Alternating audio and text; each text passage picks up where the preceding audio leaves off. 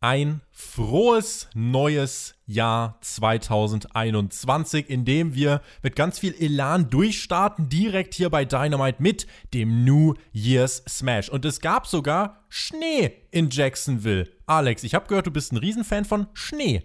Ich hasse Schnee, Tobi. Ich hasse nichts auf dieser Welt ansatzweise so sehr wie Schnee. Ich weiß nicht, was Leute daran toll finden. Es ist kalt. Ich bin Sommerkind, weißt du? Ich bin im Sommer geboren. Mein Körper ist darauf ausgelegt, dass die Temperatur warm ist. Und nur weil Schnee schön ausschaut, muss ich ihn doch nicht abfeiern, wenn ich die ganze Zeit friere. Meine Hände, sie sind kalt. Ja, du kannst ja aber ganz viel anziehen, du, du Banause. Lass uns mal einen Schneemann bauen und dann zersmashen nach dem Intro. Das hören wir jetzt. Was geht eigentlich bei AEW? Alle Ergebnisse und Ereignisse jetzt in der ausführlichen Analyse im Rückblick vom Spotfight Wrestling Podcast.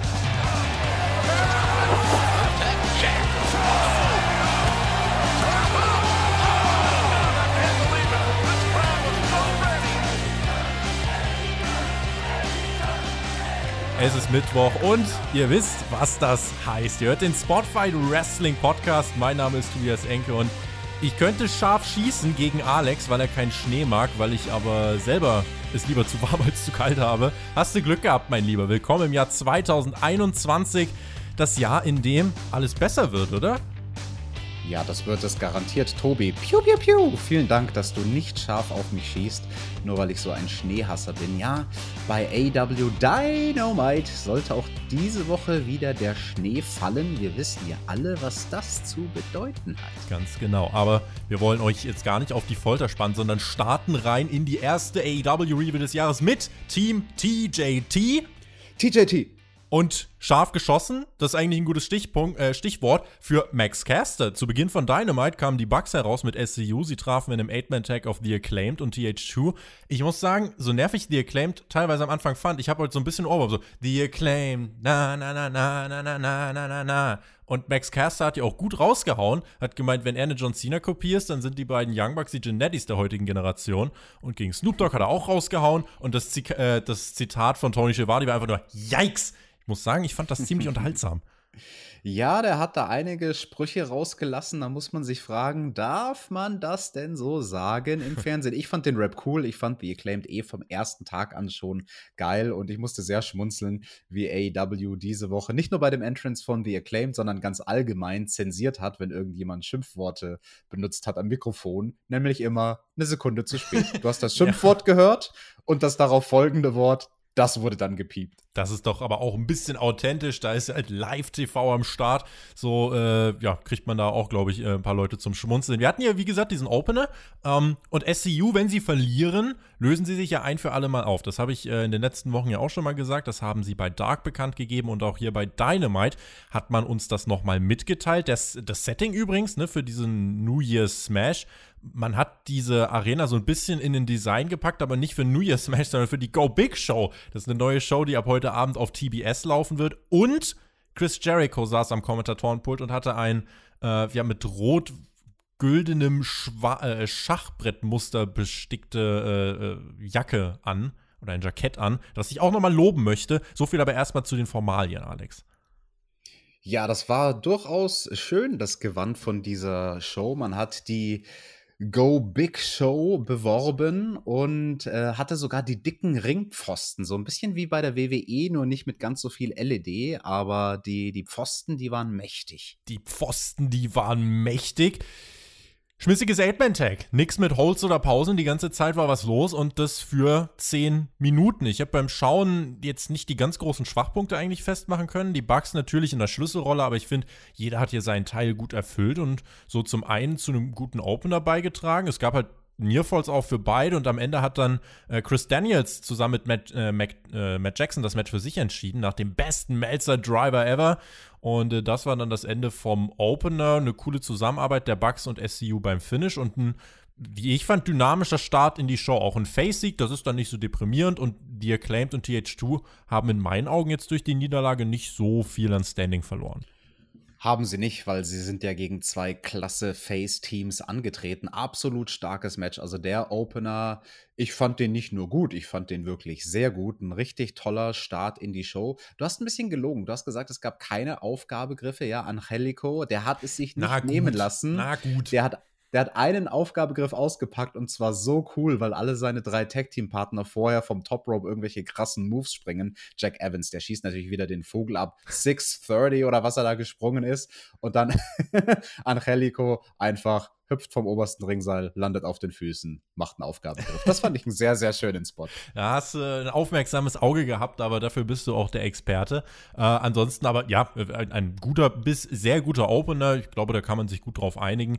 Ähm, und ja, Dynamite SCU hat nach dem Match ja auch, äh, wenn, wenn wir noch gucken, wie die Story weitergeführt worden ist, die meinten nach dem Match, ey, wenn wir nochmal verlieren, dann war es das mit uns als Team. Meinten dann aber, sie werden den Bugs immer zur Seite stehen, zumindest so lange, bis es irgendwann mal um die Titel geht. Dann gab es einen Handschlag und die Herausforderung ist eigentlich auf der Metaebene ausgesprochen, ne? Das ist sie wohl, falls denn die Young Bucks überhaupt noch in der Lage sein werden, die Titel zu verteidigen. Ich weiß nicht, ob du da was recherchiert hast, aber es könnte sein, dass sich der gute Nick in diesem Match ein bisschen verletzt hat, da bei mhm. dem 630, als er die Beine angezogen hat ja. und Jack Evans dann mit so viel Wumms auf seinen Beinen gelandet ist was ist da los? Hast du ein, ein Verletzungsupdate? Ich habe da kein äh, offizielles Update. Auch im Wrestling Observer habe ich heute nichts Ausführliches dazu äh, gehört. Äh, aber es kann durchaus sein, dass wir sie zumindest jetzt gerade erstmal nicht direkt wieder in Matches sehen werden. Nick ist ja generell, oder war es Matt? Äh, einer ist ja auch mit einem kaputten Knie angetreten. Das war, glaube ich, Matt, ne? Wo wir über die mögliche mhm. Knieverletzung gesprochen haben. Jetzt, jetzt ja. ist Nick auch noch verletzt. Also die, äh, ich bin mal gespannt, ob jetzt schon der, der kritische Wert erreicht ist, wo man darüber denkt, die Titel wechseln zu lassen beziehungsweise vielleicht sogar für vakant zu erklären. Ich glaube aber, äh, dass, also wenn es eine schwerwiegendere Verletzung wäre, wüssten wir es wahrscheinlich jetzt schon. Insofern Daumen drücken und äh, das Match gegen SEU muss ja jetzt auch nicht nächste Woche kommen, sondern das kann sich ja auch noch ein bisschen äh, strecken, würde ich sagen. Und ganz ehrlich, kleines Fantasy-Booking an der Stelle. Falls es doch so kommen sollte, dass Nick eine Weile ausfällt, so wie man das Finish hatte bei diesem Acht-Mann-Tag-Team-Match, da gab es ja eben die Zusammenarbeit von SEU in Form von Christopher Daniels, der da den Melzer-Driver sozusagen abwandelt. Sonst springt ja immer Nick mit dem Springboard heran. Diesmal sprang er mit dem Moonsault vom Top Rope, um mhm. da dem Move das letzte bisschen Umf zu verpassen. Wenn man wollte, könnte man ja daraus auch was spinnen und sagen, hey, wir brauchen kurz einen Interimspartner, der eine ist verletzt. Christopher Daniels, willst du nicht mal eine Woche Young Buck machen, so ungefähr. Old Buck. Wahrscheinlich dann so. Aber ich glaube, gerade wenn wir auf das Ende der Show gucken, glaubt die Young Bucks haben da andere Ansprechpartner, ne? Meinst du? Meine ich vielleicht. Aber gucken wir doch mal. Ist doch eine ganz spannende Geschichte. Da reibe ich doch die Hände. Hände habe ich auch gerieben, weil das Comeback von John Moxley anstand. Erstmals bei AEW jetzt seit vielen Wochen live wieder zu sehen. Und auch erstmals wieder ohne AEW World Title hier bei Dynamite am Start. Er bekam gute Reaktion von der Jacksonville Crowd und hier hat eine kurze, aber simple Promo. Hat gemeint, Leute, da wo ich herkomme, ist das Leben eh nicht fair und Ausreden suchen und rumheulen ist sowieso Zeitverschwendung. Manchmal zieht man halt den kürzeren. Ich habe aber eine Zero Tolerance Policy, was Leute angeht, die scheiße sind. Und Kenny Omega und sein neuer Typ, der aussieht wie ein generischer Autoverkäufer, die sind scheiße. Mein Anliegen ist, die Integrität des World Titles zu beschützen, deswegen werde ich auch in dem Main Event heute nicht eingreifen. Aber Kenny, dir sei gesagt, du bist nicht sicher und wirst nicht mehr sicher sein. Eines Tages werde ich ausgleichen. Zack, bumm, starke Promo. Moxley ist back und ich finde, äh, kompakter kannst du eigentlich nicht verpacken. Ich bin da. Ich werde mich weiter mit Kenny auseinandersetzen, also habt ein Auge auf mich. Da stimme ich in allen Punkten zu. Diese Promo, die war wirklich fantastisch von John Moxley und ich fand diese Denkweise dahinter, die er porträtiert hat als ehemaliger World Champion, so schön, dass er gesagt hat, er möchte die Integrität des World Titles nicht besudeln, indem er eventuell mit der Destiny eines anderen Mannes, nämlich Phoenix, ja. interagiert. Das fand ich sehr, sehr schön. Also diese Art von Psychologie habe ich so, glaube ich, im Wrestling auch noch nie von einem ehemaligen Champion gehört. Da wirklich das, das Ding mit der Integrität so sehr nach vorne zu stellen, ja. fand ich toll. Wirklich starke Promo auch von der Delivery und alles. Mega. Also John Moxley habe ich echt gefeiert. Und auch jetzt, wo du sagst, erinnert mich so ein bisschen an diese, weiß nicht, ob du dich erinnerst, We Are the Good Guys Promo, ne? Für die er auch gehalten hat, wo, wo was sein Vater ihm immer gesagt hat, das ist noch ein paar Wochen her, da war er noch Champ. Uh, We Are the Good Guys und in so einer Promo hier zeigt sich ja dann auch, auch wenn er ein Badass ist, er ist auf der Seite der Guten. Orange Cassidy. Er heißt ja auch mit Nachnamen Good. Oh mein Gott. Wie heißt John Moxley denn mit, das äh, kannst du mir jetzt auch mal verraten tatsächlich. Wie heißt denn der Mann mit, mit ganzem Namen? Heißt er wirklich Good? Ich glaube, er, er heißt Good. Ah, Good tatsächlich. Oder so? Ja. Jo Jonathan Good. Gut. Oha ich glaube, wir sind hier, ich wollte das Wortspiel jetzt nicht machen. Es lag mir auf der Zunge, aber ich denke, 2021 ist noch so jung, dass ich euch jetzt nicht direkt wieder die Wand einreißen muss. Macht daraus, was ihr wollt. Orange Cassidy und Chuck Taylor waren backstage. Äh, es gab ein Update zu Trent, der wird vier, fünf Monate ausfallen. Miro unterbricht das Interview und meint, ah, oh, schade Trent äh, ist weg, naja, Chuck, dann musst du auch vier, fünf Monate kürzer treten, aber wir können auch deine neuen beste Freunde sein. Und äh, Chuck Taylor meinte, was, wenn ich dir nächste Woche einfach in den Arsch trete? Miro meinte, wenn ich dich besiege, wirst du mein Young Boy bis zum Zeitpunkt der Hochzeit. Young Boy im Sinne von Diener oder Butler. Und äh, Chuck Taylor einfach so, okay. Und ich habe mir gedacht, an seiner Stelle hätte ich hier zweimal überlegt. Definitiv. Also diese Larifari-Art und Weise zu sprechen von Chuck Taylor, die gefällt mir ganz allgemein nicht und hier war es wirklich deplatziert. Also einfach seine, seine Art, wie du schon gesagt hast, wie schnell er sagt, ja, okay, dann machen wir das halt, la la la, mir kann das gar nicht schnell genug gehen. Mhm. Du, du, du. Vielleicht werde ich dann dein Lakai. Ähm, naja, war jetzt nicht so das Gelbe vom Ei. Ich muss dann allerdings, das gehört auch noch irgendwie zu dieser Promo dazu, Chris Jericho loben denn direkt als wir dann nach der Promo zurück in die Halle gekommen sind, war Jericho, der das Wort an sich gerissen hat, weil er gemerkt hat, oh, ich muss dem Casual-Zuschauer eine Vokabel erklären, die vielleicht nicht jeder weiß. Selbst bei den Wrestling-Fans weiß vielleicht nicht jeder, was mit Young Boy gemeint ist. Das kommt mhm. ja aus mhm. dem Japanischen. Ja. Und das fand ich ganz toll, dass Chris Jericho für sowas einen Riecher hat, ähm, das ist ja das, was wir hier immer predigen. Man muss versuchen, nicht nur die Wrestling-Fans anzusprechen, sondern auch Zuschauer von außerhalb ins Boot zu holen. Und von denen gab es ja hoffentlich ein paar diese Woche, ja. weil man ja eben diese andere Sendung beworben hat, die es da auf dem Network ab heute geben wird. Genau, und weil da äh, auch ein gewisser Snoop Dogg mit am Start war, wobei äh, man hörte ja, dass in den USA gestern noch äh, durchaus andere Sachen passiert sind. Das heißt, die News Stations werden da gestern auch heiß gelaufen sein. Äh, die Ratings für Dynamite Dynamite erscheinen am Freitagnachmittag beziehungsweise am frühen Freitagabend. Äh, bis dahin müssen wir uns, was die Quoten angeht, noch gedulden. Das nächste, was wir hier bei Dynamite gesehen haben, war das Match von Wardlow und Jake Hager. Wardlow, ich muss sagen, der ist auch so einer, mit dem ich anfangs bei AEW nicht so viel anfangen konnte, aber mittlerweile finde ich, äh, ist das wirklich besser geworden. Und dieses Match ich würde es in zwei Hälften teilen. Also klar, es, hier zwei Berge trafen aufeinander, beide auch im Inner Circle. Das war jetzt kein äh, krasses Big Man-Match. Der Inner Circle stand noch übrigens mit äh, auf der Stage, äh, das so ergänzend. Ähm, spielte keine große Rolle. Das Match war im Kontrast zum Opener halt deutlich langsamer, und es war halt mehr so, gerade in der ersten Hälfte, in den ersten fünf Minuten, war es eher so physisch und Grappling und angucken und hier hinschieben und da hinschieben. Das war ein bisschen Elefantencatch. Und dann irgendwann kam aber die Moves mit Impact nach fünf Minuten. Dann kam hier mal so ein Wurf und dann Wardlaw auch mit seiner spektakulären Senton. Und ab da wurde dann der Schalter umgelegt. Es gab dann auch einige Nearfalls. Es gab auch einen coolen Konter von Hager äh, in den Head-and-Arm-Triangle-Choke. Äh, aus einem Kickout heraus konnte er den ansetzen. Und am Ende nach dem F10 der Sieg für Wardlow in einem interessanten Match, würde ich sagen. Ich bin gespannt, was du dazu äh, dir notiert hast. Ja, natürlich der Sieg für Wardlow, für wen auch sonst. Tobi, der beendet oder der, der beginnt sein Jahr 2021 im Prinzip genauso wie er 2020 beendet hat. Wardlow war nämlich erfolgreicher, als es die meisten, glaube ich, auf dem Schirm haben. Hm. Dessen hm. Endbilanz 2020 war 13 zu 1. Oha. 13 Siege, eine Niederlage. Wir erinnern uns im Februar gegen Cody im Steel Cage Match. Ja. Und ansonsten der Wardlow, der verliert nicht. Und auch hier diese Woche hat er nicht verloren gegen Hager. Und ich fand es generell, also ich fand das Match gut, muss ich sagen. Mhm. Ähm, an sich, primär, ganz allgemein, bin ich nicht der große Fan von so Big Man Catch und du hast das ganz charmant Elefanten Catch genannt, so mit dem Ich schieb dich, du schiebst mich, wir schieben uns. Ich verstehe schon, was du meinst, aber das Match hat genau im richtigen Moment Drive aufgenommen und Fahrt aufgenommen. Ich fand das wirklich gut, also sehr viel besser, als ich erwartet hätte und ganz besonders cool fand ich die Szenen, die wir nach dem Match gesehen haben, weil auch sowas, ich kann mich nicht erinnern, dass ich das im Wrestling schon mal gesehen habe, dass zwei Kollegen, die in einem Stable sind, gegeneinander antreten und danach hatten die doch ihren Frieden miteinander, oder?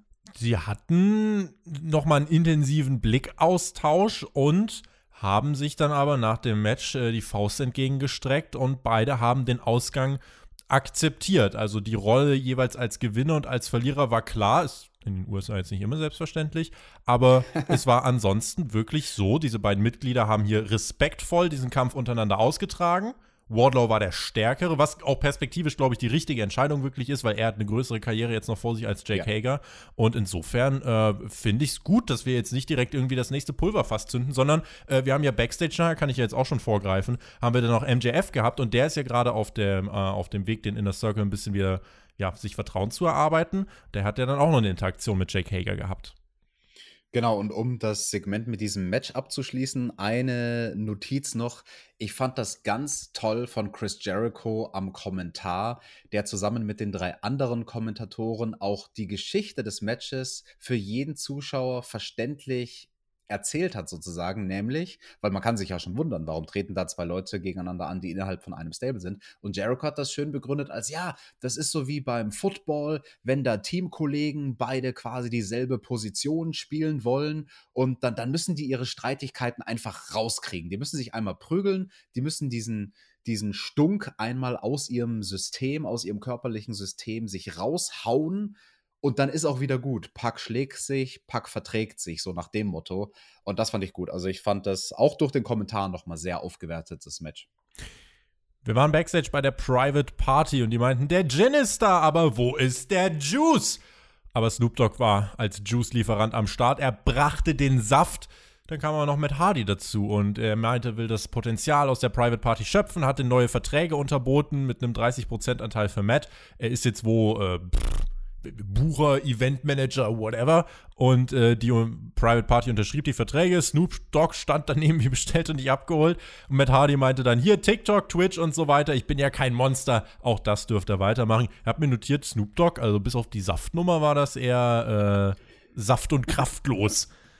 Ja, was war das mit dem Saft? Ich glaube, die Jungs von der Private Party haben sich gedacht, warum Futter, wenn ich auch trinken kann? Und Snoop Dogg der steht da die ganze Zeit daneben. Irgendwie, was hat er da gemacht? Also ich fand das so awkward. Auch mit so einem leichten, mit, mit anderthalb Schritten Distanz dazu, ne?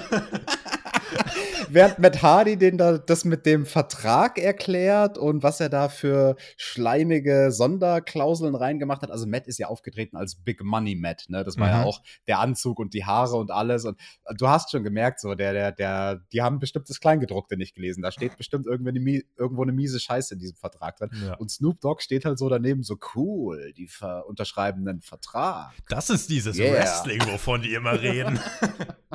ich verstehe es auch nicht. Also, äh, ja. Und das mit der Private Party und Matt Hardy ist halt so eine Storyline. Ich habe mir gedacht, die kannst du ja bringen. Aber hätte ich eine zweite TV-Show, würde ich die wahrscheinlich da bringen, weil ich weiß nicht, ob es so zukunftsfähig ist, das jetzt bei Dynamite jede Woche zu bringen. Ich würde da wahrscheinlich warten, bis der große Bang kommt und bis dahin das halt bei Dark laufen lassen. Äh, aber hier war es jetzt wahrscheinlich auch einfach so, das Segment wirkte ein bisschen, ähm, es wirkte nicht organisch. Also wenn ihr euch fragt, was organisch ist, dieses Segment nicht. Amen. Zeit für die Wait-Ins für das TNT-Title-Match von Darby Allen und Brian Cage. Man wollte ja, denke ich, nicht noch eine Vertragsunterzeichnung bringen, weil man das zuletzt ein paar Mal hatte äh, und hat sich deswegen dazu entschieden, Wait-Ins hier wieder aus der Kiste zu kramen. TNT-Title-Match zwischen Darby Allen und Brian Cage nächste Woche. Und Team Taz kam heraus, Darby Allen kam heraus, hatte den neuen TNT-Titel dabei, der sah sehr schick aus. Letzte Woche hat ja Brody Jr. den anderen TNT-Gürtel auf Lebenszeit erhalten und wurde als Champ benannt. Und dann haben sie sich auf diese Wagen gestellt. Brian Cage. 272 Pounds. Weißt du, wie viel Kilo das sind? Ich habe sonst auch hier stehen. So 100. 135? 100, so? ja, eine 1 und eine 3 ist richtig, 123 sind es. 123 Kilo, gar nicht so weit weg, gar nicht so weit weg. Und dann war Zeit für Darby und der stand da ganz unscheinheilig, so ein bisschen, auch als wäre es für ihn eine total unangenehme Situation, stand er da auf, diese, auf dieser Waage und Darby wiegt sogar weniger als ich, 77 Kilo. Mit Attire, Alex. Ja, ich habe mich auch gefragt, so, yo, welcher Mensch geht denn auf so eine Waage bei einem Weigh-In und hat dann eine dicke, schwere Halskette und noch so einen Nietengürtel und schwere Klamotten und ich war dann so froh, als Tess sich das Mikrofon geschnappt hat und mhm. genau das angesprochen hat und gesagt hat, ey Darby, selbst mit diesem ganzen, mit diesen ganzen Klunkern an deinem Körper wiegst du immer noch viel zu wenig. Ja. 100 Pfund Unterschied bei ja. den beiden Männern, also ungefähr 50 Kilo plus minus ein bisschen was. Ja. Hui. Hui, hui, hui. Tess meinte äh, das genau, was du gerade schon angesprochen hast. Darby reagierte und hat gesagt, ey, diese Fehde, auch wenn du glaubst, sie geht seit ein paar Monaten, die läuft eigentlich seit 27 Jahren mal mit solchen Pfosten, haben wir das Wort wieder, wie dir habe ich seit Tag 1 zu tun. Und dann wollte, ja, Darby zur Attacke ansetzen, aber das Licht ging aus es schneite und Team Taz rannte sofort weg. Die wollen scheinbar wirklich gar nichts mit Sting zu tun haben. Der kam dieses Mal aus dem Tunnel. Chris Jericho meinte, Hook steht nur da wie ein Idiot. Die können es gar nicht glauben. Und Taz hat dann auch äh, ja, sich angeschaut, wie Sting sich auf den Weg zum Ring machte, sich zu Darby stellte und meinte, hey Darby, nächste Woche gibt's einen neuen TNT-Champion, Brian Cage, you son of a bitch. Und das war auch, also man könnte jetzt meinen, okay, jetzt muss es ja weitergehen. Nee, das war das Segment. Ich frage mich dann mittlerweile doch, also so oft wie Team Taz jetzt von Sting vertrieben wurde, müsste man sich doch mal gedacht haben, okay, es ist eigentlich eine 4 gegen 2 Überzahl. Ja, die haben ein Skateboard und einen Baseballschläger, aber die sollten sich doch zumindest trauen, da irgendwas zu machen. Ja, das sind aber smarte Heels, Team Taz. Die warten halt auf den richtigen Moment, um dann irgendwann mal heimtückisch anzugreifen. Man muss ja kein, man muss ja kein unnötiges Risiko eingehen, denken die sich, glaube ich. Und mhm. hier schließt sich ja ein bisschen auch der Kreis. Ne? Also wir hatten Darby in der Vergangenheit, der Sting geholfen hat. Jetzt hatten wir Sting, der Darby zur Hilfe eilt. Das ist alles, finde ich, ein ganz schönes Erzähltempo langsam wird Sting zur Gewohnheit ja. bei AEW. Ich weiß nicht, ob das sehr schlecht ist. Es ist halt jede Woche, ne? Also Sting ist bisher jede Woche aufgetreten und es ist eigentlich, also klar, die ersten zwei Wochen war es nochmal anders, aber jetzt ist eigentlich die letzten zwei, drei, vier Wochen fast immer exakt das Gleiche passiert. Und das ist ja. halt so bis, also es müsste jetzt nächste Woche bei diesem Titelmatch irgendwas passieren. Also wir wissen, Sting und Darby gehören zusammen. Also Sting sieht vielleicht in Darby seinen, äh, jetzt hätte ich fast gesagt Sohn, aber halt, ne, einfach so ein, so ein, äh, so ein aufstrebende junge Version von sich selber und äh, will sich an dessen Seite stellen und ihn so ein bisschen beschützen. Äh, da kannst du ja auch viele Storylines erzählen. Sting äh, will das machen, Darby sagt vielleicht nicht, will dich nicht. Ähm, aber du müsstest halt irgendwann mal anfangen. Äh, und ich finde, die Grundlage ist mittlerweile ausreichend gelegt. Spätestens nächste Woche erwarte ich dann schon, dass da irgendwie dann von mir aus eine physische Interaktion kommt und äh, Sting vielleicht wirklich mal mit einem Baseballschläger zuhaut, wenigstens. Ja, ich hoffe sehr, dass Sting nicht bald sich zu ausgelutscht anfühlt und wir dann nur noch empfinden, nicht mehr It's Sting, sondern nur noch so It's Sting. Ah, der schon wieder. Ja. Und äh, wenn er ausgelutscht wäre, würde auch das Facepaint ablaufen. Ich glaube, das wäre dann auch nicht hilfreich. Nun ja. Ähm, weil du die TNT Championship noch angesprochen hast, lass uns kurz über den Gürtel reden, weil ich mhm. glaube, das wird in den Kommentaren durchaus ein Thema sein. Ähm, schreibt uns das mal gerne. Wie fandet ihr dieses Redesign? Das war ja jetzt äh, näher an dem ja zuletzt retireden Gürtel dran als ich zum Beispiel erwartet hatte. Also ich war mir nicht sicher, ob sie wirklich das Gürteldesign von Grund auf verändern. Mhm. Es war ja nur das Leder, in Anführungsstrichen nur. Also ja. anstatt dem roten Leder, was wir vorher hatten, haben wir jetzt das schwarze Leder. Der Belt selbst, die ganzen Goldplatten und so, das ist ja alles gleich geblieben. Äh, ich sag dir ganz ehrlich, es sieht zwar gut aus, immer noch. Der rote sah besser aus, war halt mehr allein. Würde ich sogar anders, würde, würde ich anders sehen, aber es ist dann eine Geschmackssache Wirklich? wahrscheinlich. Ja. Genau. Also ich habe so halt ein bisschen Sorge, wenn irgendwie alle Gürtel schwarz sind, so wie unterscheidet die dann der Otto-Normal-Zuschauer, der jetzt nicht jede Woche guckt? Woher weiß derjenige, der nur ab und zu mal einschaltet, dass der World Title wertvoller ist als der ebenfalls in schwarz gehaltene TNT-Titel? Ja. Also ich muss sagen, ich finde es eigentlich ganz schön. Äh, so und kann damit auch leben. Äh, grenzt sich auch noch vom World Title ab, weil der hat halt dieses große rote Champion-Spruchband da so auf dem äh, mhm. äh, noch vorne drauf und eben das TNT-Logo. Ich finde, das geht noch. Äh, ich finde, es sieht aus wie ein wertiger World Championship-Titel.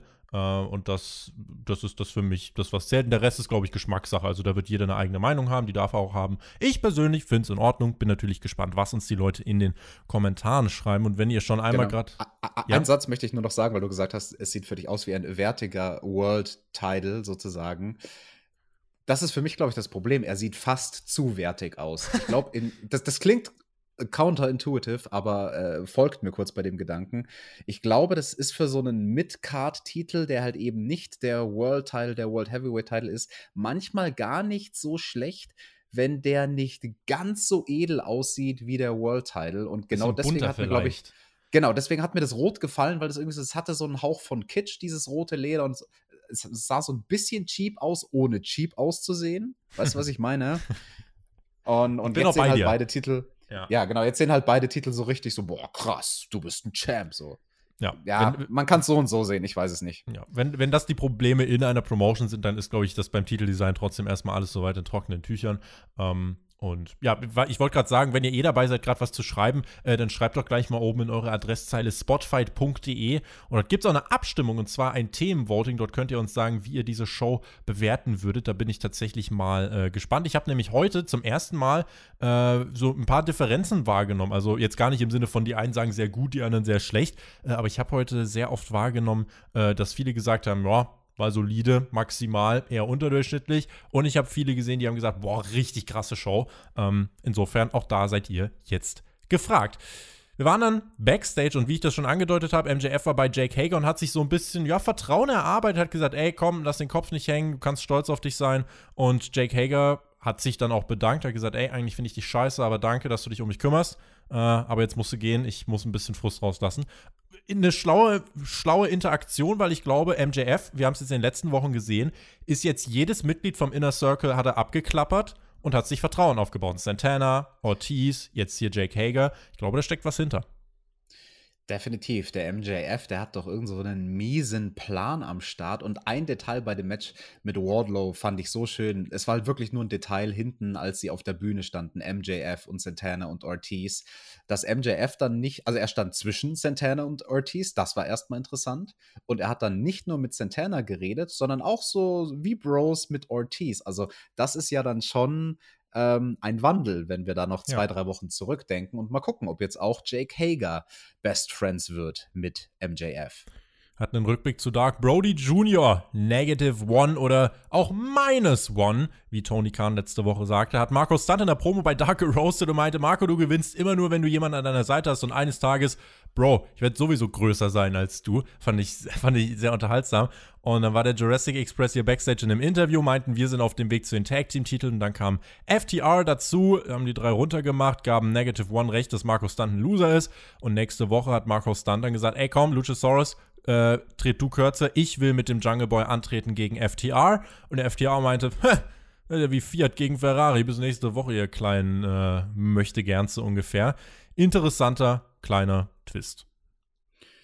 Netter Twist. Mal gucken, was das gibt. Das Match wird bestimmt nicht schlecht. Wird es jetzt ein Squash durch Marco? Weil es ist schon ein Unterschied, ne? Aber dürfte eigentlich nicht. Ich glaube nicht, dass es ein Squash wird, aber ähm, FTR werden schon wissen, wie sie die Jungs am besten präsentieren. Die werden schon ein bisschen Offensive kriegen. Nichtsdestotrotz, die Personalie Markus Stunt, ah, ich bin immer noch kein Fan von dem. Der wird auch Diskussion vorprogrammiert sein, bin ich mir sicher. Also auch wieder im Internet, weil er wird dann Moves gegen FTR durchbringen und das Internet wird sagen, hä, wie können die sich nur so verhuren?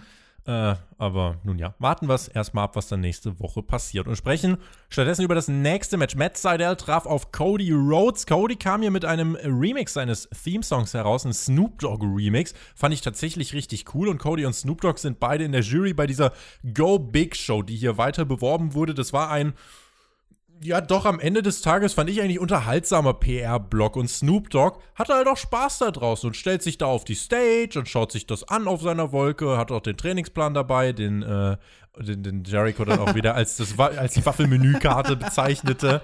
Ganz kurz zu diesem Trainingsplan. Ich fand das so geil während dem Match, dass Snoop Dogg in bester Arn Anderson-Manier sich diesen Schlachtplan vors Gesicht, gehalten hat. Aber Arn Anderson macht das natürlich immer nur, wenn Cody in seiner Hörnähe ist. Also wenn er direkt am Ohr von Cody ist. Und Snoop Dogg steht halt einfach fünf Meter von Cody entfernt, während Cody gerade wrestelt und hält sich den Schlachtplan vor den Mund. Flüstert sich das selber was zu, wahrscheinlich. Was steht da, Snoop? Snoop, hast du das gesehen? Mit diesem ah, Finger vor? Hä? Cody, Cody! Oh ich glaube, vielleicht hat er auch gar nicht hier einen Wrestling-Schlachtplan gemacht, sondern einfach irgendwie spontan irgendwelche neuen Rhymes entworfen. Ah. Und der ist ja ein Künstler, weißt du, wenn es sprudelt, dann muss das aus dem raus. Und dann hat er sich ja. gedacht, der will jetzt nicht, dass die Leute schon im Voraus hm. seinen nächsten Song quasi von seinen Lippen ablesen. Du hast es Und deswegen, Ja. ja.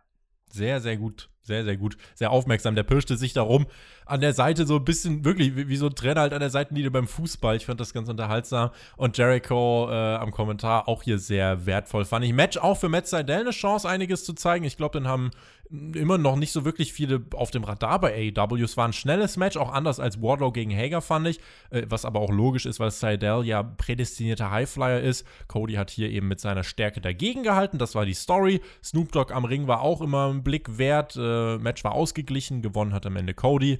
Gab auch This is Awesome Chance. Die beiden legten sich da ordentlich ins Zeug und haben, wie ich fand, hart gearbeitet. Für mich äh, ja, die beste Performance von Seidel bei AW bisher und bis auf eine Aktion, ich glaube, Armdrag oder irgendwas sollte da passieren, äh, bis auf eine Aktion, die nicht komplett glatt gelaufen ist, ist mir hier nichts aufgefallen. Am Ende zweimal der Crossroads und der Sieg für Cody nach 10 Minuten. Wurscht, diesen Armdrag, den hat Seidel gut gerettet, deswegen stört mich dieser Fuck-Up da gar nicht. Und ja, ja, Matt Seidel ist so jemand, den hat man nicht so ganz auf dem Schirm, wenn man nicht viel AEW Dark guckt. Der hat ein überraschend gutes Jahr 2020 dann doch gehabt. Matt Seidel insgesamt mit einer Statistik 2020, in dem Jahr hatte er 10 zu 3 zehnmal gewonnen, nur dreimal verloren. Im Vergleich Cody, der hat genauso viele Niederlagen, auch drei Niederlagen, aber Cody hat halt 21 Mal gewonnen hm. und ein Unentschieden. Hm. Also, das war so dieses klassische Ding von Upper Midcard gegen Lower Midcard, Schrägstrich Undercard. Hm. War eine interessante Paarung. Ist ein Match, was man so auch irgendwie, also die Ansetzung selbst, die hätte keine Ahnung, die hat WWE bestimmt mal irgendwie vor, lass mich lügen, acht Jahren, zehn Jahren oder so mal ja, gehabt. Bestimmt. Noch mehr als beide mal Wenn Teil ich jetzt eingebe, Evan Bourne versus Cody Rhodes, genau. kann ich mal gucken, ob ich was finde. Such das mal, wann es das das letzte Mal gab, aber also die beiden haben sich halt weiterentwickelt und die haben hier wirklich ein tolles, starkes TV-Match gerestelt und ähm, ich denke, ein Match auf dieser Qualität hätten die beiden gegeneinander damals, wo sie noch beide bei WWE unter Vertrag waren, nicht raushauen können. Ich sehe nur hier, die sind damals aufeinander getroffen. Äh, ich äh, sehe zum Beispiel ein Tag-Team-Match. Evan Bourne und Mark Henry gegen äh, The Legacy. Also, das müsste dann Cody Rhodes mit Teddy DiBiase Jr. gewesen sein. Äh, mhm. Aber jetzt ein Singles-Match habe ich nicht unmittelbar gefunden. Aber bin ich, bin ich total bei dir. Nach dem Match gab es hier die äh, Attacke von Serpentico und Luther, nachdem Cody im Match einmal aus Versehen Serpentico erwischt hat mit einer Aktion. Matt Seidel machte den Safe, Luther wird aus dem Ring geworfen, Serpentico wird mit einem Bodyslam vor die Ringecke gelegt und dann kam der Moment. Snoop Dogg steigt aufs Top Rope, zeigt nach Shooting Star. Nach Shooting Star. Eine Shooting Star Frog Splash. Nein, ein, ein, ein, ein Splash, bei dem ich glaube, er hat sich selber gewundert, aber die Erdanziehungskraft, gerade wenn du besonders lange Beine hast, äh, sie, sie wirkt auch da. Und deswegen sind die Beine gefühlt noch äh, unten gewesen, bevor er abgesprungen ist. Cody zählte das eigene Cover nach diesem Splash von Snoop Dogg. Jericho meinte, He's nine feet tall, a human piece of spaghetti. I hate this guy. Und es war herrlich unterhaltsam. Äh, fand, ich, äh, fand ich super lustig. Ich musste auch lachen, als Jericho das gesagt hat mit dem He's nine feet tall, weil das hat er gesagt in dem Moment, als Snoop Dogg darum gebeten hat, dass man doch bitte den Gegner Serpentico noch ein bisschen näher an die Ringecke bringt. Und der Typ ist halt so riesig. Also wenn irgendwas, dann hätte man Serpentico weiter weglegen müssen. Snoop Dogg ist da runtergefallen in bester Orange Cassidy-Manier im Prinzip, so mit so einem lausigen Splash. Aber eine ganz besondere Landung. Also wenn, wenn auch die Flugbahn nicht so besonders gewesen sein mag, die Landung, das war speziell, Tobi, im, im 90-Grad-Winkel sozusagen, ja. in der Hüfte geknickt, der Oberkörper und der Unterkörper komplett versetzt zueinander. So Rohre. Auf, quasi ja, ja. Wie, wie, wie ein Hausdach ist er gelandet. Stell dir das mal vor, wie das wäre, wenn, wenn, wenn ein Hausdach einstürzt auf dir. Snoop Dogg, das, das so D steht für Dachstuhl. Hier habt ihr das als erstes gehört. Aber stimmt, äh, ich habe übrigens gerade mal nachgeschaut. Weißt du, wie alt Snoop Dogg ist? Hast du das? Ist über 50. Nee, tatsächlich nicht. Der Typ nicht? ist 48. Ich habe mich auch gerade naja, gewundert naja, über 50 und er ist 49, Eis, da kann ich jetzt nicht recht geben. Ich gebe dir gern oft recht, aber in dem Fall muss ich leider äh, sagen, über 50 war ja nicht korrekt. Ähm, aber ansonsten, vielleicht äh, noch, noch dieser Punkt. Ähm, ich glaube halt, es wird jetzt natürlich auch Kritik kommen. Das sollten wir vielleicht noch kurz ansprechen, warum wir Snoop Dogg jetzt bei AW unterhaltsam finden. Aber wenn das bei WWE passiert wäre, Alex, dann würden wir das ganz sicher feiern. Was sagst weil du dazu? Weil er Spaß hatte, weil Snoop Dogg Spaß hatte und sich das gut angefühlt hat. Ich habe das heute auch mit einem unserer Zuhörer geschrieben. Das war auch dessen erster Kommentar so, yo, der hatte halt Spaß und das hat man dem angesehen und das war nicht irgendwie erzwungen und durchchoreografiert, dass du schon siehst, okay, der Promi, der muss in seinem Kopf die ganze Zeit überlegen, was, was soll ich jetzt genau als nächstes machen? Snoop Dogg hat sich halt da schön organisch eingefühlt. Der ist auch jemand, der war ja bei WWE auch schon mehrmals am Start ja. und ist Entertainer. Der weiß, wie er sich da zu präsentieren und wie er sich zu geben hat, was vielleicht anderen Promis eher schwer fällt. Und deswegen würden wir bei vielen anderen Promi-Gaststars bei WWE sagen, äh, hat sich irgendwie nicht gut angefühlt. Ich finde das hier hat sich definitiv lustig angefühlt. Plus Snoop Dogg hat hier Serpentico einen Splash verpasst. Also ich, mir fällt jetzt kaum jemand mit weniger Standing ein. Es war ein PR-Auftritt für den Sender. Snoop Dogg hat kein aufstrebendes Talent platt gemacht. Snoop Dogg hat nichts lächerlich gemacht. Und das war auch, fand ich, deutlich weniger cringy als zum Beispiel das mit Mike Tyson. Insofern, das gehört zum Wrestling halt dazu. Und wenn AEW Mainstream sein möchte, dann ist das ein Weg. Ob euch jetzt gefällt, dass AEW den Mainstream möchte, das ist eine ganz andere Sache. Ich finde, ne, da hat jeder logischerweise sein eigenes Recht und darf das auch kritisieren. Aber aus einem neutralen Standpunkt heraus, finde ich, kann man es so sagen, wenn AEW Aufmerksamkeit möchte und Mainstream-Publikum haben möchte, dann ist das ein Weg, um äh, Promis hier einzubinden. Und wenn du wirklich den Leuten so anmerkst, dass sie Spaß haben, und das war bei Snoop Dogg definitiv der Fall, äh, dann finde ich, äh, spricht da jetzt nicht so viel dagegen. Und es war auch eine Sache, äh, das war einmalig. Also ich weiß nicht, ob wir Snoop Dogg innerhalb der nächsten sechs, sieben Monate überhaupt nochmal bei AW sehen werden. Ja, und ein Gedanke vielleicht noch zu Serpentico, weil ich kann mir schon vorstellen, dass manche jetzt vielleicht auch in die ganz andere Richtung argumentieren und sagen, oh, wenn man schon jemanden so großen mit Name Value holt wie Snoop Dogg, dann muss man den doch interagieren lassen mit irgendeinem anderen Star, nicht mit irgendeinem so Wegwerf-Wrestler wie Serpentico es ist scheißegal, denn die Schlagzeile wird so oder so dieselbe sein. Es geht nicht darum, wem er da einen Move verpasst, sondern, sondern nur das. das, dass Snoop Dogg bei AW einen coolen Wrestling-Move vom Seil macht. Das war die Schlagzeile, auch in Deutschland in den Medien heute mhm. früh. Da ist es wurscht, ob da Hornswoggle unter ihm liegt oder Markus Stunt. Serpentico sollte jetzt vielleicht nicht Kenny Omega sein, aber du weißt, was ich meine. Ja. Ich denke, da kann jeder auch mit ordentlichem, äh, vorhandenem Verstand da selber für sich äh, das Ganze einordnen. Women's World Title Match. Abaddon traf auf Hikaru Shida. Und ich war gespannt, Alex, denn direkt zu Beginn gab es hier auch die Attacke von Abaddon, aber Shida mit dem beherzten Candlestick-Schlag.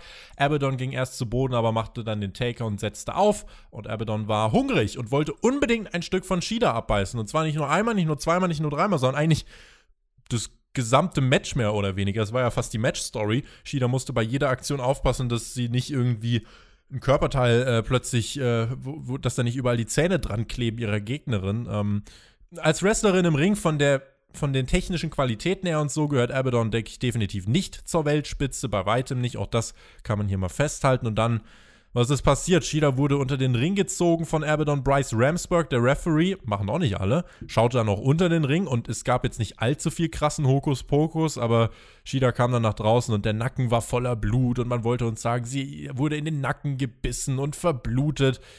Da war leider für mich die Gratwanderung gekippt. Da war es dann yep. Quatsch für mich, muss ich sagen, und konnte nicht mehr so viel damit anfangen. Nach achteinhalb Minuten der Running Knee Strike und der Sieg für Shida ähm, konnte ich unterm Strich leider nicht so viel mit anfangen und es ist jetzt mit Abaddon halt im Match das passiert, was ich fast ein bisschen befürchtet habe. Sie hat nicht die wrestlerischen Qualitäten, um hier äh, ja das Gimmick so in eine Pro-Wrestling-Form einzuarbeiten, dass es nicht zu drüber wirkt.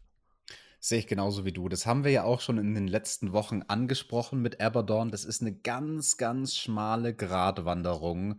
Immer mit der Gefahr, dass das Ganze zu cringe wird. Und ja. diese Woche mit diesem Hokuspokus-Moment unter dem Ring, das war cringe, als die Karo Shida da wieder rauskommt. Und wenn ich für einen Moment so tun würde, als ob das jetzt echt wäre, wenn ihr da wirklich ein Stück Hals rausgebissen wurde, also erstens würde sie natürlich so stark bluten, dass sie, dass sie, dass ihr sehr schnell schwindlig werden das Blut würde. auch nachkommen und es würde nicht trocknen.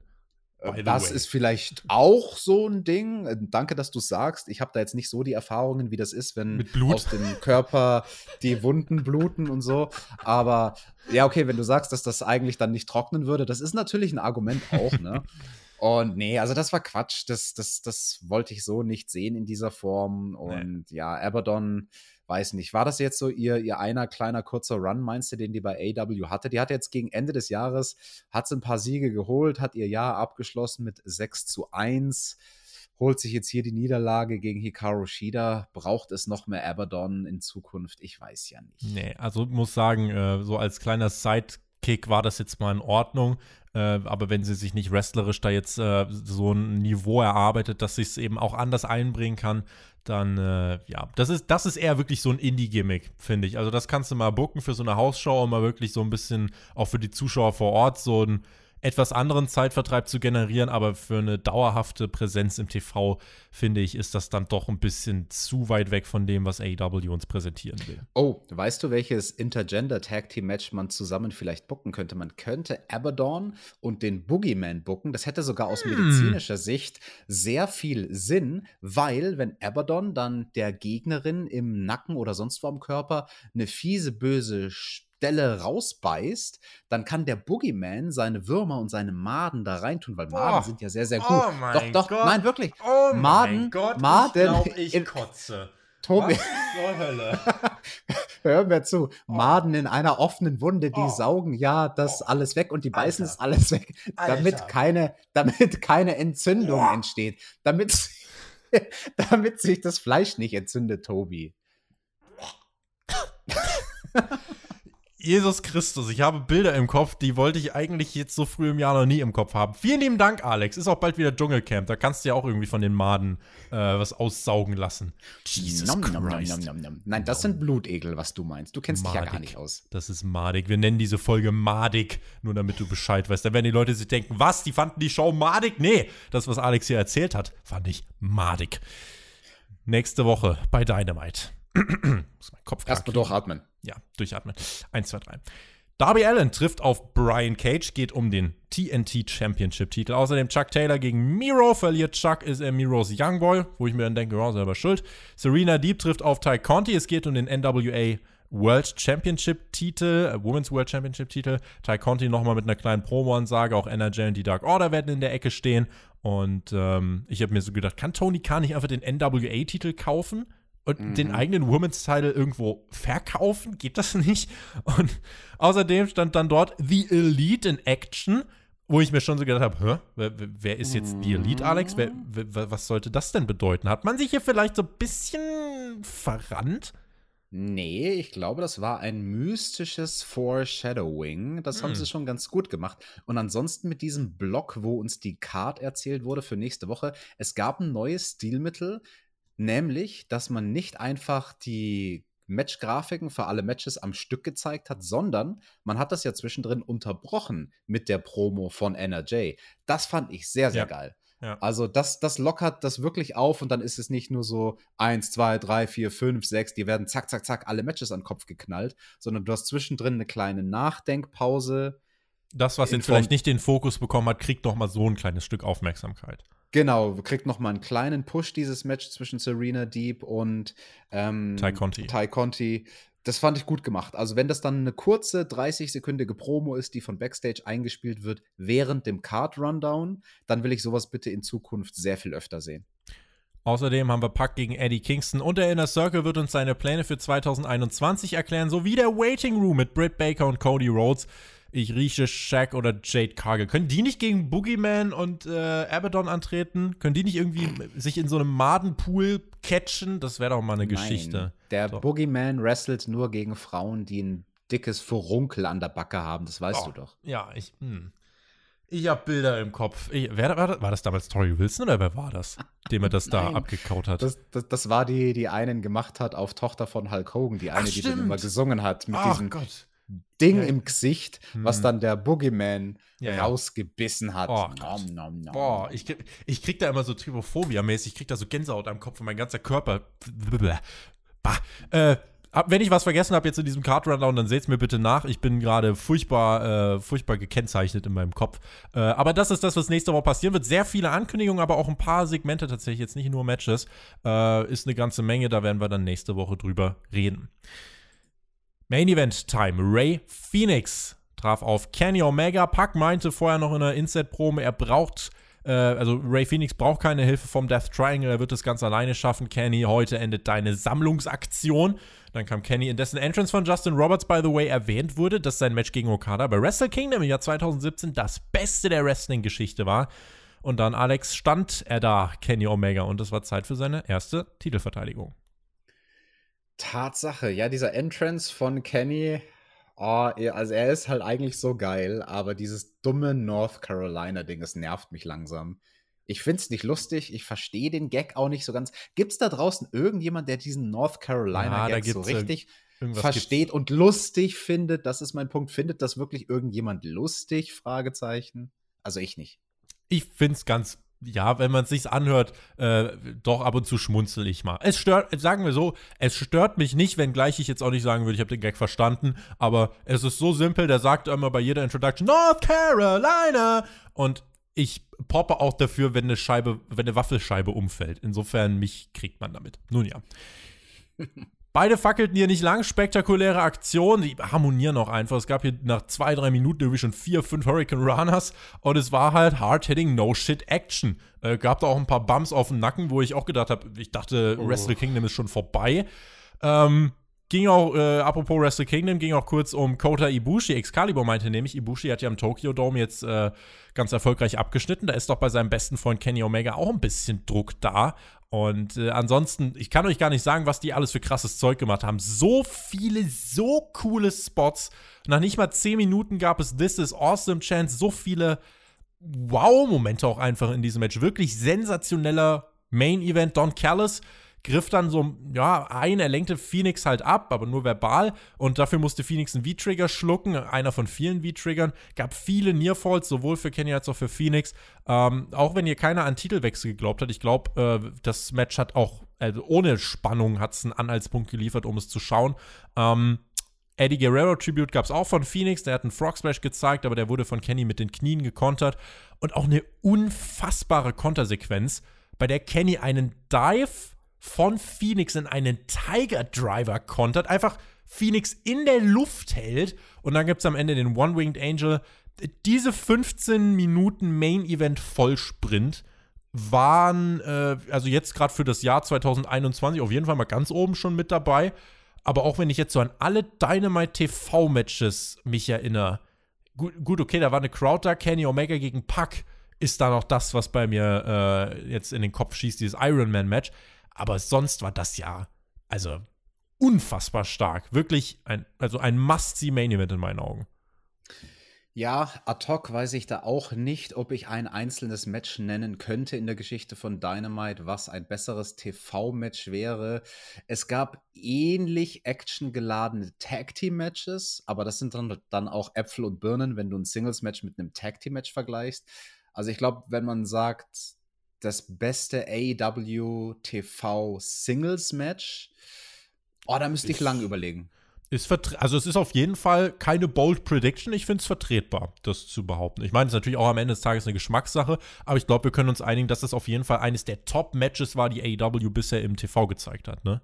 Ja, also Kenny und Phoenix, die haben da rausgehauen. Ich weiß gar nicht, wo wir anfangen sollen. So ein Boah. paar Spots, die, die mir hängen geblieben sind. Es gab einmal außerhalb vom Ring diese Sequenz, wo Phoenix hinter der Guarding Rail war mhm. und dann Abstand gewonnen hat zu Kenny und dann über die Guarding Rail mit einer Vorwärtsrolle super elegant gedived ist und dann aus dieser flüssigen Bewegung heraus einen Strike versucht hat und Kenny fängt ihn ab und ich glaube, der hat dann sogar einen Tiger Suplex draußen auf ja. die Matten gezeigt, wenn ich mich recht erinnere. Ja. Da hat Phoenix, Phoenix hat sich dann später im Match dafür gerecht, indem er Kenny auf den Kopf geworfen hat, aber richtig schlimm bei der so Bump sah böse aus, tatsächlich. Mo ja. Muss man sich mal vorstellen. Moonsault vom zweiten Seil landet hinter Kenny, flüssig aus der Bewegung heraus, macht er den German Suplex. Jetzt, wo ich sage, ich glaube, diesen Spot haben sie irgendwann schon mal rausgehauen, die beiden. Vielleicht Aber das ist dann auch Mexiko so ein, oder so, wer weiß. Genau, das ist dann auch ein Spot, den wirklich nur zwei spezielle Worker miteinander können. Also ich glaube, das wäre dann ein Manöver, was Phoenix vielleicht nicht unbedingt gegen jeden machen kann, weil nicht jeder weiß, wie er mitzuspringen hat. Und obwohl Kenny weiß, wie er bei diesem Move mitzuspringen hat, ist er trotzdem auf seinen scheiß Kopf gelandet. Und das war in dem Fall keine Absicht, sondern einfach, da war halt so viel Momentum und so viel Panache, wo die beiden gesagt haben, komm, auf jeden Move hauen wir noch mal so ein Quäntchen extra drauf. Ja. Und das hat das Match für mich so besonders gemacht. Also gar nicht mal die einzelnen Spots, die sehr akrobatisch waren und sehr gut ins Ziel gegangen sind. Eigentlich fast alle, bis auf diesen miesen German Suplex auf den Kopf. Das wollten die wahrscheinlich auch so im Zweifelsfall. Ja, in dem Fall bin ich mir recht sicher, dass sie den Spot nicht auf den Kopf wollten. Aber okay, mein, mein, Punkt, den ich machen will, ist, dass egal bei welchem Move, überall war so dieses gewisse Etwas extra drin, diese, diese extra Energie bei allen Aktionen. Oder zum Beispiel auch später von Phoenix, als er diesen Inside-Out-Cutter gesprungen ist. Anläuft, auf der Rampe, dann springt er auf das zweite Seil, springt über das oberste Seil und landet schließlich im Ring mit dem Cutter, mit was für einer unglaublich krassen Flugbahn. Äh, er, er hat so Triple Springboards gezeigt, also wirklich der König der Seile, Ray Phoenix. Ja. Unfassbar. Also, also vor der athletischen Leistung, die hier dahinter steckt, habe ich so einen heiden Respekt. Wenn ich persönlich der Coach wäre von dem Match, da gibt es kaum was, was ich irgendwie ändern würde. Es war vielleicht ein V-Trigger zu viel. Das ist das eine Ding, da habe ich so eine Hassliebe dafür. Ich verstehe total, warum sie es machen und sie benutzen es schön. Dieses japanische Stilmittel von, ich habe meinen einen Go-To-Move, der nicht mein Finisher Den ist. hau ich immer raus, wenn es geht. Immer wieder, immer wieder V-Trigger ins Gesicht und an die Schläfe, aber aber ich würde mir irgendwie wünschen, dass Kenny mit dem Move auch einfach mal gewinnt gegen irgendjemanden. Und du hast auch diesen Tiger Driver angesprochen. Er fängt Phoenix aus der Luft, macht den Tiger Driver. Auch das ja. wäre ein Finish gewesen. Das ja. hätte ich sofort gekauft als Finish. Ja. Natürlich will man dann aber den One-Winged Angel pushen und quasi so viele krasse Moves machen wie möglich, weil dadurch ist das Match ja auch wirklich zu was geworden. Das hättest du auch bei Wrestle Kingdom zeigen können. Das hätte sich nicht verstecken müssen vor irgendeinem Match auf der Karte, ne? sagen nee. wir mal ganz nee. ehrlich. Ja, da hätte es wahrscheinlich ähm, noch ein bisschen mehr Zeit bekommen und dann wäre es noch krasser geworden. Also die beiden haben hier schon gezeigt, 15 Minuten Vollsprint. Äh, viel besser kann ein 15 Minuten World Title Match, glaube ich, fast nicht sein unter den aktuellen Umständen. Das oh, jetzt einfach mal so raus. Ist ein ja. Statement. Nach dem Match haben wir Don Callis, der meinte, ah, irgendwas Schlimmes scheint Backstage zu passieren. Hä? Schauen wir mal hin. Und da war Eddie Kingston, hat dort mit Butcher und Blade Panther und Puck attackiert und meinte, alles kann passieren. Unsicher scheint es hier zu sein. Guckten dann wieder auf Phoenix. Keiner kann dich retten. This is the end. Komm, Kenny, verpass ihm noch ein. Und dann kam John Moxley heraus mit Stacheldrahtschläger bewaffnet, attackierte Kenny Omega und Moxley wollte sich rächen, aber dann tauchen die Good Brothers auf. Und ihr habt ganz ja. richtig gehört, die Good Brothers, Gallows und Anderson mit den Impact Tag Team Titeln. Es gab Two Sweet Chance direkt und die fertigten Moxley ab. Don Callis feiert mit seinen Tag Team Champions von seiner Liga Impact der Dirigent dieser Attacke, wenn man so will. Und dann deutete sich ein Save an von einigen AEW-Menschen, aber alle wurden von den Good Brothers und Kennys Stacheldraht, äh, der jetzt Kennys, äh, in Kennys Besitz übergegangen ist, äh, vertrieben.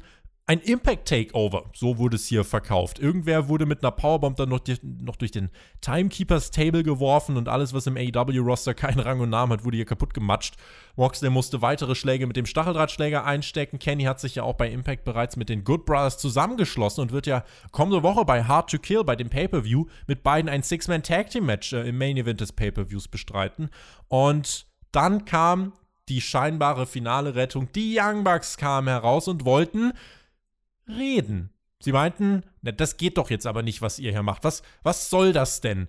Und Excalibur meinte, wartet mal, kommt die Band hier etwa wieder zusammen? Die Bugs machten keine Anstalten, sich gegen Kenny zu stellen. Und Kenny hob die Hand mit der Too-Sweet-Geste, die keiner aussprechen kann, außer dem Publikum, weil keiner die Rechte dran hat. Und dann stimmten Gallows ein, Anderson ein und auch die Young Bucks. Der Bullet Club, beziehungsweise ein Teil des Bullet Clubs, ist back together, Alex. Und das ist unser Cliffhanger am Ende dieser Ausgabe von AEW Dynamite. Da bin ich jetzt sehr gespannt, wie unsere Zuhörer dieses letzte Segment mhm. fanden, weil ich kann beide Seiten verstehen. Ich habe da jetzt keine klare Meinung. Ich fand das auf der einen Seite gut, dieses Segment. Auf der anderen Seite war es nicht optimal. Man hätte es besser machen können und mehr rausholen können. Was meine ich damit? Zum einen, es war zu viel. Es war eine Personenkonstellation zu viel, nämlich als einmal kurz direkt nach dem Match als erstes Backstage geschalten wurde zu Eddie Kingston und Butcher und Blade. Ähm, das hätte man sich sparen können.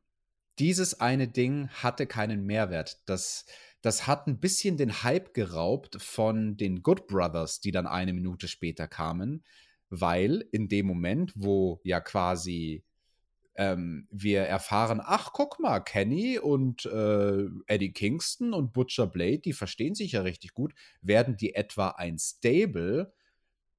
Also ich war da noch mit dem Gedanken beschäftigt, mit dem Gedankenspiel. Hm, was hat's denn jetzt mit Eddie Kingston und Kenny auf sich und halt eben Butcher und Blade? Werden die irgendwie eine Gruppierung? Und, und dann war ich noch zu sehr in diesem Gedankenspiel gefesselt und auf einmal waren die Good Brothers und, und die hatten deswegen nicht meine volle Aufmerksamkeit. Und ich bin mhm. sehr gespannt, ob es andere Leute da draußen gibt, denen es genauso ging, die erst so beim zweiten oder dritten Mal hinschauen, überhaupt realisiert haben, ach, ah, äh, Moment mal, das sind ja die, die gehören da ja gar nicht hin. Die arbeiten ja gar nicht hier. Das sind ja die Good Brothers von das Impact. Ist doch, das ist doch Festus von damals, von Jesse und Festus. Der ist das doch. Gott, kennen den noch einige? Ich hoffe ja. Ähm, ding, ding, ding. Ja, so, äh, das ist der andere, ja gut, Carl Anderson. Ähm, wer den, wer den Bullet Club als normaler Zuschauer nicht kennt, der wird sich, denke ich, fragen, was das soll. Wer ihn kennt, der wird hier das verstehen. Ich habe heute auch viele Perspektiven gelesen. Ich habe von einigen gelesen, boah, das kann ja fast nur großartig werden. Ich habe auch von anderen gelesen, ja, das ist irgendwie langweilig und äh, das verstehe ich nicht und was soll das eigentlich? Ähm, wir können uns alle darauf einigen, wenn man möchte gibt es hier viele Storyline-Möglichkeiten. Ich habe heute auch schon so wilde Geschichten gesehen wie AEW Bullet Club gegen New Japan Bullet Club und dann irgendwie Blood and Guts. Also dem Fantasy-Booking sind hier keine Grenzen gesetzt. Ähm, was mich gestört hat hier, ich habe auch so einen Punkt gehabt, wo ich gedacht habe, ja, also ich finde das alles schon unterm Strich gut, aber eine Sache hat mich gestört und zwar diese Entscheidungs-, die Darstellung der Entscheidungsfindung der Bugs, die war nicht mhm. ideal, weil sie kommen da raus und ich denke mir, okay, entweder ihr kommt, also ich renne ja nicht aus dem, ich renne nicht einfach so da raus, sondern ich renne ja raus mit einer, mit einem Ziel. Und entweder ist das Ziel, ich rette Moxley, oder eben, ich rette Moxley nicht. Aber sie können nicht rauskommen und die Hände hochnehmen und sich dann denken, ja, Moment mal, warte mal, jetzt reden wir mal hier so ein bisschen und aber genau das ist passiert. So nach dem Motto, die kommen raus und denken sich, ja, was machen wir jetzt hier eigentlich? Und äh, ich finde, das hätte man ein bisschen besser darstellen können. Insgesamt dennoch fand ich den Moment gut. Und auch wenn man jetzt nichts vom Bullet Club kennt, also die Impact Tag Team Champions haben ja das Ende von Dynamite geprägt. Das ist ja auch an und für sich erstmal ein großer Cliffhanger. Und das ist eben der nächste Schritt in der Storyline-Entwicklung rund um Impact und AEW, um die Bucks, um Kenny, um die Good Brothers. Und es gibt eben hier, finde ich, erstmal viele Chancen die Frage vor allem halt, welche, welche Face-Konstellation wird sich da vielleicht auch gegenstellen? Das, da kann man sich ja irgendwas zusammenbauen. Äh, oder wird hier wirklich ein Blood and Guts Special aufgebaut? Äh, viele, viele Möglichkeiten, aber es ist ein Cliffhanger, über den man spekulieren kann, reden kann und insofern gibt es von mir dafür einen Daumen nach oben. Genau, zum Fantasy Booking trage ich an der Stelle jetzt gar nichts bei. Ich möchte nochmal auf den Punkt zu sprechen kommen, den du angesprochen hast. Und ich bin froh, dass du es schon ansprichst und scheinbar auch so empfunden hast. Die Entscheidungsfindung der Young Bucks, das war nicht ganz geglückt. Ich glaube, was passiert ist, ist durch das Tribut von oder an Brody Lee, was wir letzte Woche haben. Da hat sich ja alles jetzt nach hinten geschoben. Ne? Der zweiteilige New Year's Smash, der mhm. wurde um eine Woche nach hinten geschoben. Und ich könnte mir vorstellen, dass es vielleicht ursprünglich so gedacht war, dass die Ausgabe, die wir jetzt gesehen haben, enden sollte, dass sie offen enden sollte. Dass wir noch nicht die Entscheidung der Young Bucks sehen, dass wir eine Woche drüber nachdenken können, oh, was passiert da, dass auch die Young Bucks eine Woche drüber nachdenken, oh, oh, was machen wir denn da jetzt? Schließen wir uns den an oder nicht? Und ich könnte mir vorstellen, dass das gedacht gewesen wäre, dass dann erst beim New Year's Smash Teil 2 wirklich der Turn der Young Bucks kommt. Hm. So fand ich das überalt. Ich fand das zu schnell. Und wie du auch schon ganz richtig gesagt hast, der Moment, wo sie rausgekommen sind, ja, warum sind sie rausgekommen? Kenny war nicht in Bedrohung. Moxley wurde verhauen, Kenny stand, die Good Brothers standen. Es gab keinen Grund für die Young Bucks äh, rauszukommen. Das war gut gedacht. Und das konnte man daran sehen, dass man ja dann diesen Moment inszeniert hat, wo nochmal Griff Garrison und Brian Pillman Jr., die vorher weggehauen worden waren, die kamen dann auf der Rampe von hinten und haben Kenny festgehalten. Und da war Kenny jetzt zum ersten Mal in der Bredouille. Ja. Und als das passiert ist, da haben die Young Bucks die Superkicks ausgepackt. Ohne zu zögern. Ohne zu zögern, weil da ging es nicht drum, sind wir jetzt Stable-Mitglieder, sondern da ging es nur darum, hey, das ist Kenny, unser Freund, der braucht ja. Hilfe. Ja.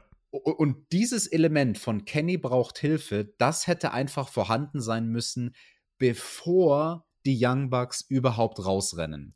Vielleicht, was ich mir gerade denke, vielleicht, da wird es einige geben, die auch in die Richtung argumentieren, wird bei BTE aufgeklärt, dem Motto, komm, wir, nach dem Motto, komm, wir gehen jetzt raus und worken die Leute, dass sie denken, ja, wir überlegen, dabei ist unser Plan die ganze Zeit klar. Mm. Vielleicht wollen sie es auch auf die Schiene machen. Ist dann halt für den Casual TV-Zuschauer, den wir ja auch ab und zu eben, nicht ab und zu, den wir trotzdem immer hier mit in die Bewertung einfließen lassen müssen in der Darstellung, äh, für den ist das dann, glaube ich, ähm, ja, tritt das Problem auf, was wir jetzt hier gerade besprochen haben. Ganz genau. Und für den Casuals-TV-Zuschauer, da war eben noch mal mehr das Problem, wie gesagt, am Anfang mit Eddie Kingston. Das waren dann zu viele Personen, zu viele mhm. Personenkonstellationen. Wer ist jetzt mit wem? Hä, was passiert hier überhaupt? Ja. Also gut gedachtes Segment, nicht perfekt umgesetzt.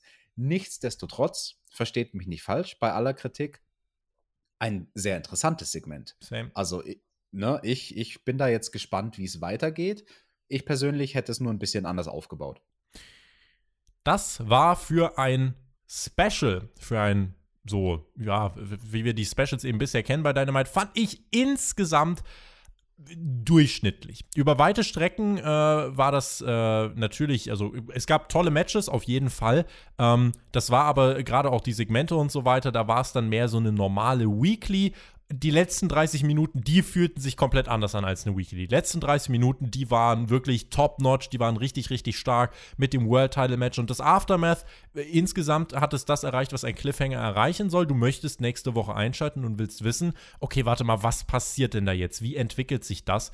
Ähm, und ja, ich glaube, das ist auch so eine Show, bei der Spielzeit auch eine Rolle. Hättest du hier ein Publikum gehabt, wärst vielleicht in den Phasen mittendrin, äh, hättest das noch ein bisschen besser getragen. So sind meine Highlights Opener, Snoop Dogg Ende und der Rest dazwischen war, äh, war, hat, war da, hat einen Zweck erfüllt.